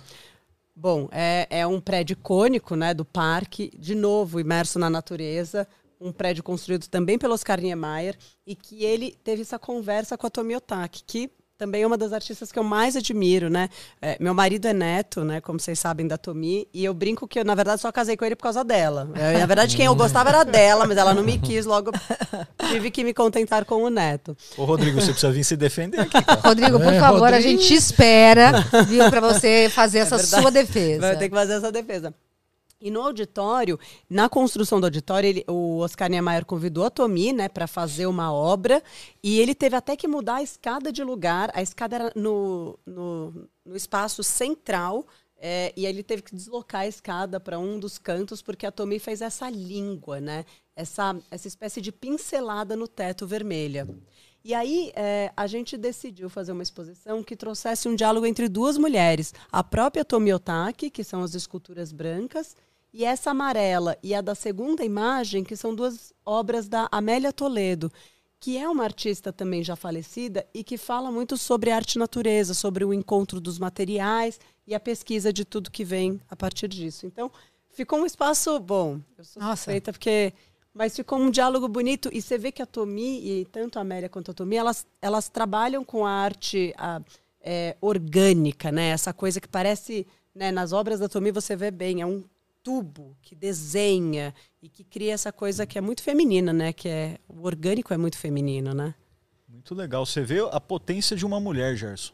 Menino, Oscar ninguém segura Niemeyer- nós. É. Oscar Niemeyer Mudou. trocou uma Trocou escada, escada. de lugar para compor uma obra. Eu tentei mudar uma escada em casa, sabe o que eu levei, cara? Quem manda sou eu e o pedreiro vai fazer o que eu mandar. Tá vendo? Aí, ó. É aquela propaganda, né? Quando a mulher chega e fala, o homem chega e fala aqui, o recanto do guerreiro. Aí chega a esposa na sequência e fala, quarto da mamãe. Eu adoro! Bom, e chegou o momento, então, o momento mais esperado. É o mais esperado desse podcast? Esse é o momento mais esperado. agora eu vou sim. pintar. Daniel's Card. Olha, nós temos aqui, Carol, um joguinho de cartas que tem perguntas científicas. Você vai escolher uma, ninguém sabe o que que tá, né, que as perguntas, a gente vai tentar dar a resposta a todo mundo, e mas são perguntas populares. E o melhor de tudo é que atrás da carta tem a resposta dada por um especialista na área. Ai, que bom. eu posso preparado? já olhar Roda a vinheta aí. Desafio das cartas científicas. É, Daniel's Card. Atenção, ó, tá vendo? Ela não queria pintar, agora já tá fazendo uma obra aí. Ela tá escondida atrás do, do, tô com do medo microfone. Olha lá, tem até a- o É benzimento. Gostei dessa que tem uma marquinha. Acho que você pegou duas, não? Não, Pegou? infelizmente. Pode ler. mesmo. Qual que é? De cima? ou de- ah, Deve ser de cima, né? Ah, Sei lá, tô com medo das duas, na verdade. Pode ler, do outro Aqui, lado. É esse? Tá, tá em Esse. inglês, qualquer coisa a Ana que traduz pra nós. Eu não, tenho- eu não vou precisar fazer isso agora. Fa- fala em português a, a, pa- pro, pros nossos ouvintes que não falam inglês. Por que a noite é, é escura? É, né? Porque o céu da noite é escuro. Deixa eu ler a resposta. Não, não, não. não. Por que o céu da noite é escuro? Porque o universo é escuro e é isso que a gente está vendo? Ou porque o sol eh, se escondeu e o sol é a estrela que ilumina a nossa terra? Não sei. Para. Parabéns, não, gostei. Você se arriscou a dar uma resposta. Ruim. Não, não sei. Eu, eu também não vou, vou chutar aqui. Chute, É que então, tem né? gente que Vamos vem chutar. aqui e não quer nem responder. É, o cara, o cara se esconde. sou corajosa? É, é igual, igual o É, Gerson, né? é, Fica é. com medo de colocar as É, vai, você que burro! Por que o céu, o céu à noite é escuro? Porque o céu à noite é escuro, né? De É, dia né? ele é azul. Falei que você é cientista, pode É, falando. de dia azul. Depois a gente faz essa pergunta. Não, você não vai falar de novo. Nossa, o Gerson é. Nossa, o Gerson tem disso. as máximas dele. Ai, Pô, porque o papai do, tem papai do céu quis. é, ele tem as máximas, ah, assim. Papai do é. Céu quis é uma ótima resposta. É, sempre que Deus quis, tá bom. É maravilhoso. sai Vou usar essa, essa quando não, Porque Deus quis. quando eu ficar confusa. Ana, por que, que o céu à noite. É você que está nos assistindo aqui também, bota aí nos seus comentários. Estamos ao vivo aqui, olha. Ué, que que porque o a, céu- Ó, tem um comentário ali de Rodrigo Otá, que você conhece, ficou maravilhoso. O cara já tá puxando o saco, da, acho que é da sua pintura. É ou não é? Acho que não, né? Acho que é de outra Artista coisa. maravilhosa, né? Falando da vovó. Ela nem curtiu o pode negócio. elogiar a vovó. Ah, esse não é. Eu pensei que era o chat ao vivo, cara. Nossa, tô, tô- tô- mais por fora do que bunda de índio. Percebi. nem curtiu. Ana, por que que é? Qual que é a sua opinião? olha, é porque a, terra virou, o sol tá para trás e a gente tá vendo sol escuro. E é Olha. sempre escuro. Olha, não vai sair Gerson? nunca mais, vai Nunca acabar. mais. eu Vai acho- ser que nem a Escuro. pintura rupestre. Carolina, enquanto a gente tá pensando, depois eu vou te falar uma coisa sobre É, as suas repita a roupas. sua mesmo? Como que é a sua? A minha resposta? É. Eu não consigo repetir ela.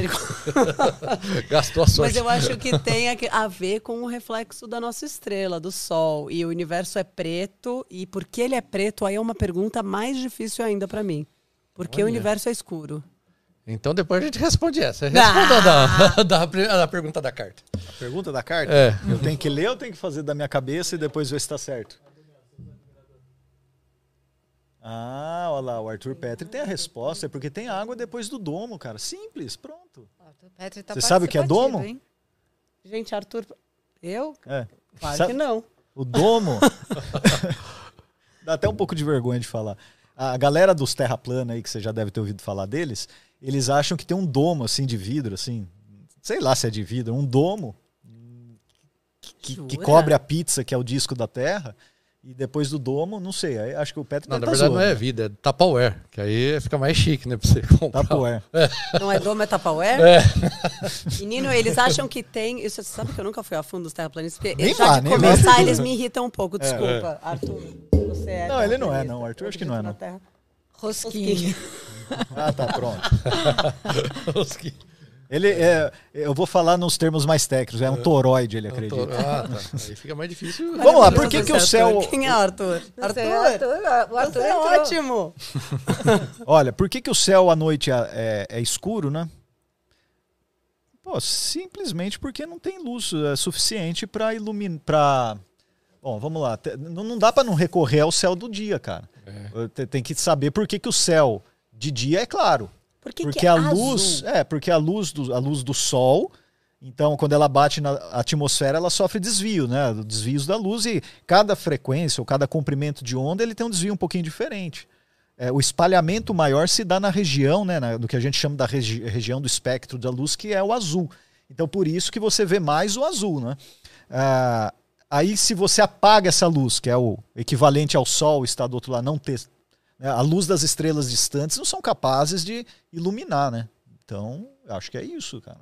A, velo- a velocidade não é suficiente, né? Porque a velocidade ela viaja a 300 mil quilômetros. Ela não é Por segundo, né? Vamos usar certinho as unidades de medida. Quilômetros, senão, quilômetros é desculpa. distância. Desculpa, ela viaja 300 mil quilômetros por segundo. Já é difícil ler inglês e traduzir.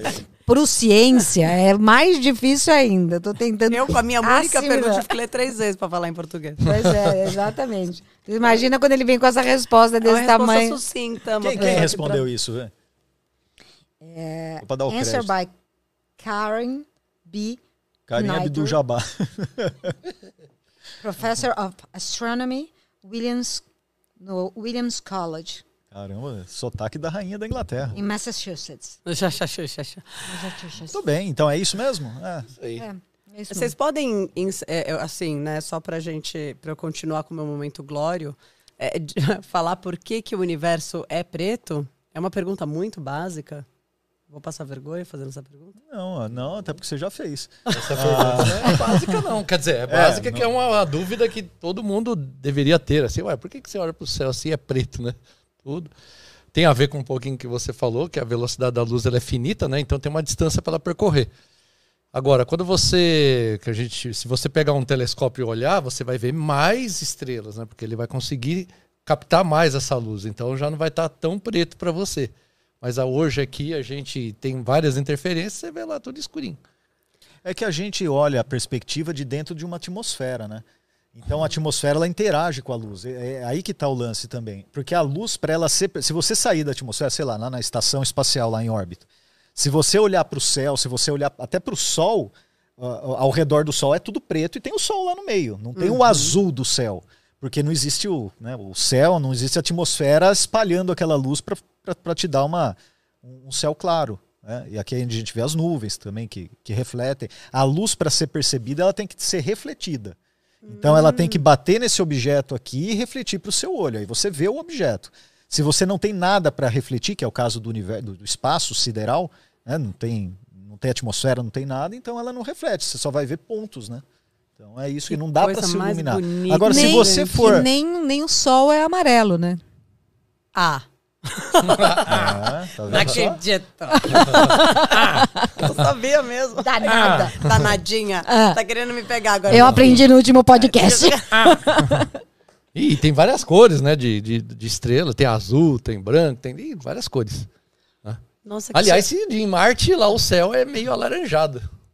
Que coisa maluca. Eu acho que a astronomia, de um modo geral, é, é é uma coisa que encanta o ser humano, né? Teve uma exposição recentemente que eu fiz a curadoria que uma artista pegou é, detritos é, é, de asteroides e criou uma tinta a partir dele e pintou o, um universo. É, eu acho que todas as áreas artísticas elas se inspiram muito né, nessa nesse não conhecimento que a gente tem do que está depois da Terra e que eu acho que se mistura um pouco, né, com o nosso futuro, né? Total, total a ciência, eu, eu vejo assim, eu sou quase um leigo na área de artes, assim, mas eu olho com muito com muitos bons olhos, sempre tento explorar assim quem, quem conhece ou quando eu tenho oportunidade de visitar alguma coisa, explorar as questões artísticas. Porque na ciência, a ciência ela trabalha com uma coisa com o cérebro muito próximo é, em contrapartida também antagônico ao artista. Vou, vou explicar por quê. Na ciência, quando a gente está avaliando, você está estudando a estrutura de um material. Para você criar uma teoria em cima daquilo, você precisa ter uma puta criatividade. Porque, cara, o que, que acontece com o elétron? Tem outra partícula? É, é só criatividade. Depois que você desenvolveu essa parte criativa dos cientistas para estabelecer uma hipótese, aí você vai testar. Aí você vai no acelerador de partículas, aí você vai fazer um experimento para ver se está certo ou errado o que você pensou. Mas tudo começa numa questão puramente essencial do cérebro humano, que é a criatividade. E o artista trabalha com isso, né? Puramente. Só que o artista ele já é mais instintivo eu, eu acho. Você, você vai me corrigir tudo aí. É, ele é mais instintivo porque ele põe, ele põe ali sentimentos. E o, e o, e o cientista ele tem que ser mais técnico, porque ele tem que pôr regras ali, né? Ele tem que trabalhar diante de umas regras estabelecidas, né? As tintas ou qualquer outra coisa que um artista use não tem regra, ele faz o que ele quer com ela, né? Então acho que isso, isso é muito legal, né? A gente porque é exatamente isso, também acredito. E acho que é né, quase provado de que tudo vem da criatividade, do quanto você consegue colocar a criatividade para fora, de fato, porque eu acho que às vezes você tem ela dentro de você e você acaba não exercendo ela. É e aí a ciência vê, nascer a partir disso é bem desafiador. É um, olhar, é um olhar muito. Ficou, é, ficou chocada. Não, é só que a, a, turma da ciência é gozado, né? Principalmente a turma da, das exatas. Eles são meio. Parece que não ligam muito para as artes, são meio, sabe? Como que. Fala um adjetivo aí para essa turma aqui. Ah, isso daí, o negócio é fazer conta, o negócio, sabe? Fica meio desconectado, é, mas no fundo você usa formal, os mesmos né? processos humanos ali. É, ele fica muito no formal, né? A regra é essa, tem que seguir isso. Ele não, não transpõe assim o, o, uma, algum paradigma, alguma coisa. Ele fica muito na regra.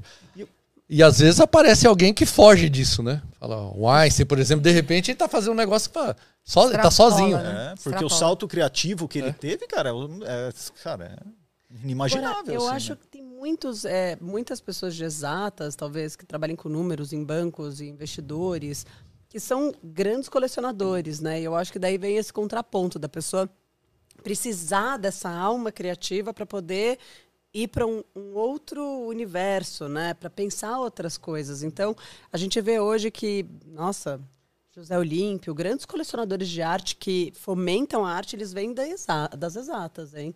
Olha então, só. talvez seja um complemento que eles busquem para para alimentar a própria a própria produção deles, né, que é tão exata. Não, certamente, pode ser mesmo.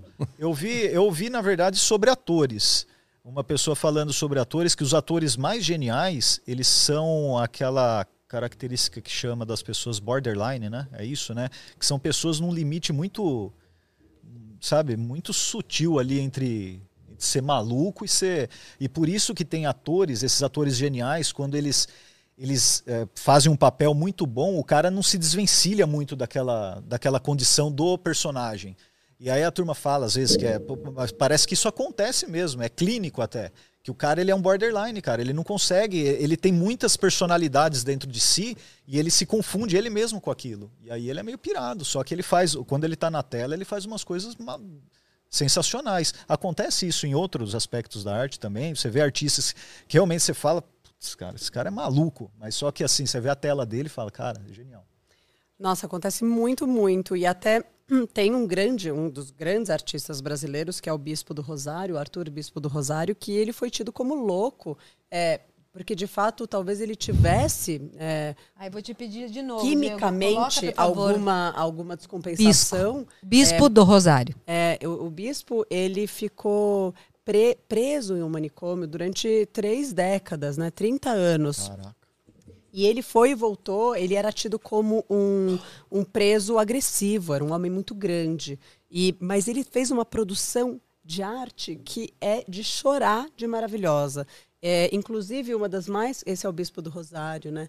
Uma das mais interessantes, quer dizer, se, se dá para selecionar uma só, porque são todas incríveis. Ele, a pr primeira coisa é que ele trabalhava com os fios dos uniformes dos, dos outros, entre aspas, detentos, né? Dos outros inter, internos. É essa do manto. Pode, pode, pode clicar essa aqui. É. é. Então Você ele... trabalhou com essa peça, não foi? Trabalhei. Trabalhou, a Ana mostrou para mim. É, a gente fez uma exposição muito bonita na Fama, na Fundação Marcos Amaro, que era um diálogo entre ele e a Louise Bourgeois, que é uma, uma artista francesa muito importante também para a história da arte. E ela falando sobre a obra dele, né, e vice-versa. É, então ele criou esse manto da apresentação, que era o momento em que ele ia encontrar com Deus. Então ele quis é, usar esse manto durante muitos momentos que ele achava que ele ia morrer, ou que ele estava se conectando com Deus. Então ele vestia essa peça artística, né, para poder fazer essa junção com o divino. E, e, aí ele pinta a cela dele, na época que ele era interno, era toda desenhada, era assim um universo. E ele pegava esses fios de tecido e ia costurando e construindo. Ele foi reconhecido em vida? Ele foi reconhecido em vida. Bem no final, e ele não quis, né? Ele continuou vivendo no sanatório. E, e, mas o mais importante é que o curador, com quem eu trabalhei muito tempo, ele é, ele é curador do Museu Bispo do Rosário. Olha que interessante essas fotos. São maravilhosas, porque é, ele trabalha com uma coisa que é, que é o que a gente conversou no, no início, essencial para a arte contemporânea, que é a ressignificação do objeto, de novo. Então ele pega garfo, ele São várias cria... coisas que ele tinha que lembrar para contar para Deus, não era, Carolina, que você falou isso? Eu não sei se, se no manto tinha isso. Tinha. Tinham coisas do dia a dia dele que ele precisava lembrar para a hora que ele com, encontrasse com Deus, não esquecer de falar nada. Então tinham pedaços que ele ia costurando ele achei... reunia sapatos, as canecas que os, de, que, que, os internos bebiam, os garfos, tudo para contar. Né? Deus, gente, quando a gente comia, a gente usava talher. E é uma loucura isso, porque e ele ia discorrendo disso na vida dele. E ele atualmente está com uma exposição muito bonita no Itaú Cultural, vale muito a pena ver, que é Arthur Bispo do Rosário, e não, não tem esse nome, eu não lembro exatamente o nome, e os seus descendentes. Então, todos os artistas contemporâneos que trabalham é, com com essa mesma motivação. Então, dica cultural número dois. Itaú Cultural, exposição do Arthur Bispo do Rosário. Bom, estamos chegando ao fim Ah, Ah, você vê, Carolina, você achou que você não ia ter o que falar. Menina, achei que eu não ia ter assunto. Olha só, nós já estamos Eu tô aqui quase falando. uma hora e meia aqui, Ah, olha ih, só. Tá na hora de ir embora, tá na hora de ir embora. Olha Mas eu, eu só. só se eu puder levar essa, essa É, a caneca é sua. Pensa é sua. cabeça, gente, Pensa essa a maravilhosa. Rodrigo, cabeça. não vou te emprestar. Pois é, uma criação de Tiago Baltar, Ah, olha acredito. só. É um é. grande designer. Fiquem de Olha olho, só, hein? viu? Fiquem de olho. Mas antes de ir embora, eu queria entender. Uma, a- acredito que é um dos últimos textos seus ah, aqui na revista do Estadão, né, do F-Hits Estadão. Você fala aí do metaverso aquático. O metaverso, além de tudo, é a palavra. A gente tinha. Tem palavras ultimamente que a gente. Antes era paradigma. Tudo era mudança de paradigma. mudança de paradigma, hoje eu estou numa mudança de paradigma. Agora nós estamos no momento metaverso. fica tranquila, Ana, fica tranquila, ouvintes. Ana Carolina Halston vai explicar pra gente o que é metaverso. Vocês são muito cruéis. Não venham, viu? Vocês vão ser massacrados aqui, porque eu tô me sentindo Não, esmagada. mas explica, é que a Ó, gente conversou Mas a gente sobre isso oferece antes. água, tinta e, Tem uma, caneca. ótima do Thiago Baltar. Eu É. achei justo. É. É, olha, o metaverso é uma palavra muito maluca. e De, de fato, ela tem sido muito usada. Eu acho que essa questão, a, a quântica, né, da, da água, Ela já juntou a segunda palavra mais usada, que é com metaverso e aqui. quântico. não. É, Conta a história, vai, tudo bem, conta Na a verdade, história. é, é um grande artista, né? O Luciano Candizani. Ele fotografa há décadas é, a natureza de for- das formas mais variadas e principalmente aquáticas. Então, ele é um mergulhador, ele mergulha em biomas diferentes do Brasil e do mundo e fotografa. Uma até das, das- dos livros recentes é que é um grupo de mulheres numa ilha fora do Brasil que é, é perto, desculpa, do Japão, ali é oriental, né? Que agora eu não lembro exatamente o lugar. Que tem mais de 90 anos e que mergulham para a própria sobrevivência. Então ele fotografa essas mulheres super, né? Anciãs que, é, que mergulham sem tubo. Elas mergulham só com o pulmão e pegam os crustáceos que estão no fundo do mar. Ele tem essa relação muito maluca com, com o mundo aquático. E, e aí eu adorei a palavra metaverso e achei que ela cabia nesse contexto. E vocês param de me desmentir. Mas olha, eu vou dizer uma coisa. Eu, quando quando eu, eu li o texto, eu pedi para o Daniel ler e, ele, e, e pedi para o Gerson ler e para cada um olhar. Então, você achou que encaixava por alguma razão. Então, você guarda aí a sua razão, mas não vale copiar deles. E aí eu pensei, ela vai. Eu não E- vou copiar. Tô vendo só. Pode contar. Amanhã tá no Jornal Nacional. Não, porque o metaverso falando que o Gerson explicou. É, ele falou que é isso. As pessoas não compreendem Não, direito, não, mas não vou eu... dar crédito, não, Gerson. Eu vou falar assim, eu mesma pensei. E aí eu, eu pensei também alguma coisa, por que, que eu achei que ela tinha colocado o metaverso. Enfim, agora você falando já me veio mais algumas coisas. Mas por que, por que, que exatamente tinha sido o metaverso? Daniel, você quando leu o texto, por que, que ela colocou metaverso? Não, eu achei que ah, o contexto do metaverso era. ah, você fala das, da baleia, que foi uma foto icônica que virou capa de livro, que é um universo, vamos dizer assim, desconhecido, porque é o abaixo da, da linha da água, e você fez uma contraposição artística, uma licença poética para usar essa palavra dentro desse universo desconhecido. Caramba, hein, meu? Amei essa explicação. Foi exatamente. Vai, Daniel, por, ô, Gerson, por que, que ela usou metaverso? Ah, eu li, li, li, reli. Falei, bom, acho que é porque ela deve ter pensado que o mar é um dos lugares mais desconhecidos da do, do, do ser humano. Até mais que o universo. Então eu falei, ah, então ela está criando um outro universo aqui dentro. Amei. Amei de verdade, mas é porque exatamente isso que eu pensei. Juro, eu tô falando. É Caramba. porque tem uma questão de que o, o 75% do planeta é água ou é mais? É muito. Então, quer dizer, é todo um universo que a gente completamente desconhece. Eu acho que essa coisa do metaverso é um outro universo que a gente também desconhece. Então, é o metaverso aquático. Poxa, gente. A gente costuma de, chamar de Aquaverso Tibum. É, aguarde. Nós estamos esperando. Conversa. Tipo, Pensar nesse título. tá bom. E você? Na verdade, eu, eu, eu achei que tinha a ver com essa com a questão da sonoridade da, da baleia. Que era uma, uma, uma forma de comunicação. Porque, assim, quando a gente fala de metaverso, a gente está falando do mundo alternativo, que está cada vez mais forte, né? Se você começar, se você fa falar, é um mundo digital, é um mundo alternativo que está sendo criado, que é o metaverso.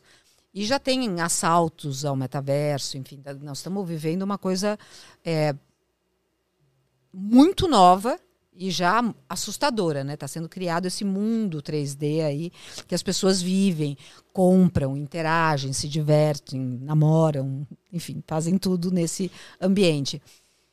Então eu tinha pensado que era esse som da baleia, enfim, que estava no metaverso. Quando você falou agora das mulheres, eu me veio a vida alternativa.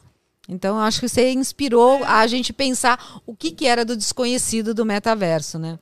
Ai, adorei. Agora, é, eu- uma pergunta: o metaverso tem que ser necessariamente é, é um universo alternativo ligado à tecnologia ou não necessariamente? Olha, eu, eu realmente não tenho certeza. Hoje, quando me fala, quando me fala de metaverso, eu penso realmente no mundo, no mundo digital. Digital. O Meta vem de metadados. Diego, Diego- Diego é especialista nisso, viu? Diego, que é o nosso parceiro, hoje é o nosso parceiro associado da República Geek. Tem microfone aí, não?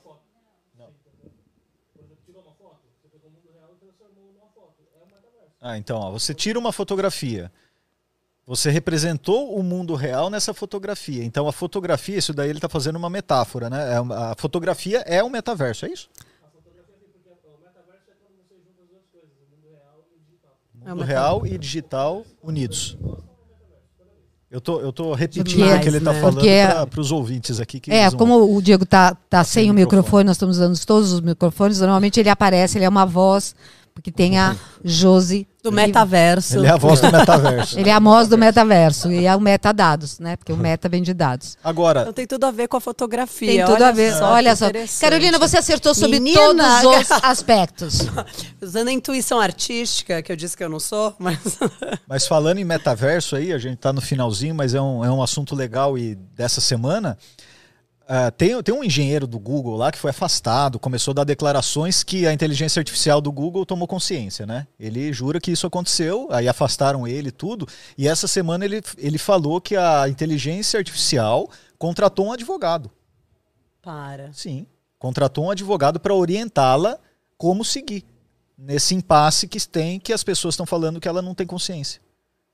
Leiam, leiam isso, essa notícia é dessa semana, cara. Dica É cultural número 3, sem sair de casa. É, dica, dica aterrorizante. essa, Aterrorizante, verdade. total. Mas é Aterrorizante. a gente vai terminar tá com esse...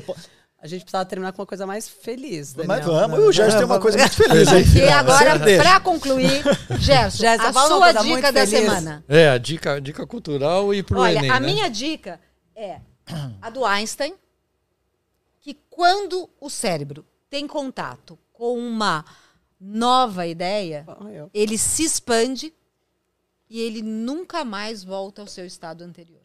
Isso é uma frase do Einstein. Nossa, isso é, é o que a gente teve aqui. Exatamente. Aí, ó. Obrigada. Sensacional. De verdade, foi maravilhoso. Vocês fizeram eu falar pra caramba, né? Olha, e aí o Gerson, ele vai dar a sua dica que você também nunca mais vai esquecer. Ah, é, porque você já prestou vestibular, claro, né? Eu não. Foi direto assim? Oi, que chique. total. E, e, e aí a gente. Mas alguém já te- tentou te iludir na vida? Um bocado de vezes. Porque você não tinha essa, essa relação aqui. Quer ver, ó? Quando alguém falar isso, quero te iludir, aí você pensa nisso aqui que vai aparecer aqui, ó. Olha lá. Que isso? Quero te iludir. Você tem que lembrar dessa. Isso chama-se cantada de nerd, para você nunca mais Não, esquecer. me, me- me inclua fora dessa. Que te iludir. Q Que é igual a T vezes I, onde Q é uma carga elétrica, o T é o tempo e o I é a corrente elétrica. Quero te, quero te É iludir. igual, Quero te é, iludir, aí porque você lembra disso, a corrente é corrente, corrente elétrica é coulomb por segundo, que no sistema internacional você costuma chamar ampere. É, amperes. Aí ele trocou ali para ficar quero te iludir. Quero te iludir. Então, Ficou você- bonito, a gente pode lançar uma série artística de, Sim. de nomenclaturas de paquera ele- ele vai mandar Ia algumas, ser- ele Ia tem- ser, ia ser legal, hein? Ele tem, ó. Isso Então- é comercial. Isso é comercial aí, ó. Você Olha, que vai prestar gostou. o Enem, olha lá, quero te iludir, é só lembrar da carga, o tempo e a corrente. Muito É isso bom. aí. Essa é a Carolina, minha dica. Muito obrigada pela sua visita. Espero que você tenha se divertido, apesar da tensão, da distância. É, ó, como diz a minha filha, ela fala assim, ó, isso tá ticada do livro, já cumpriu. Quem diz? Vou voltar semana que vem. Vou Isso voltar aí. semana que vem. Ó, eu, tenho, eu tenho perguntas, hein? Para mais uns dois episódios. Ah, Hein? eu tenho certeza. Um assunto que me interessa muito. Então tá bom. E tem a obra de arte aqui que você Olha fez. só. ó. Essa nós vamos leiloar, hein? Ela- Atenção, pessoal. Olha só. Não, olha lá, olha lá. Olha só, aqui, ó. ó. Ó, são quatro olhinhos. São os Vai- nossos quatro vai, olhinhos. Ana Carolina House, curadora e repórter. E a minha cobrinha, né? Não vamos A cobrinha, desmerecer minha cobrinha. Nem peixe quer. Ela foi A até citada aí foi- foi pela intuição- artista. Foi uma então, intuição da Carolina. tem- Então é isso aí, gente. Valeu, Carol. Nós temos Carol. Obrigado. E vocês, olha, acompanhem o podcast na- nas plataformas também. Divulga Os pra galera aí. cortes, vai ter cortes da Carolina. Tem um né, especial Faça- aí da olha, cobrinha. Cortes Ciência em Show Oficial. Acessa, vai estar lá na íntegra. Você pode ver de novo. É isso aí. Valeu, gente. Até a próxima. Pensa cabeça! Pensa cabeça! Pensa cabeça.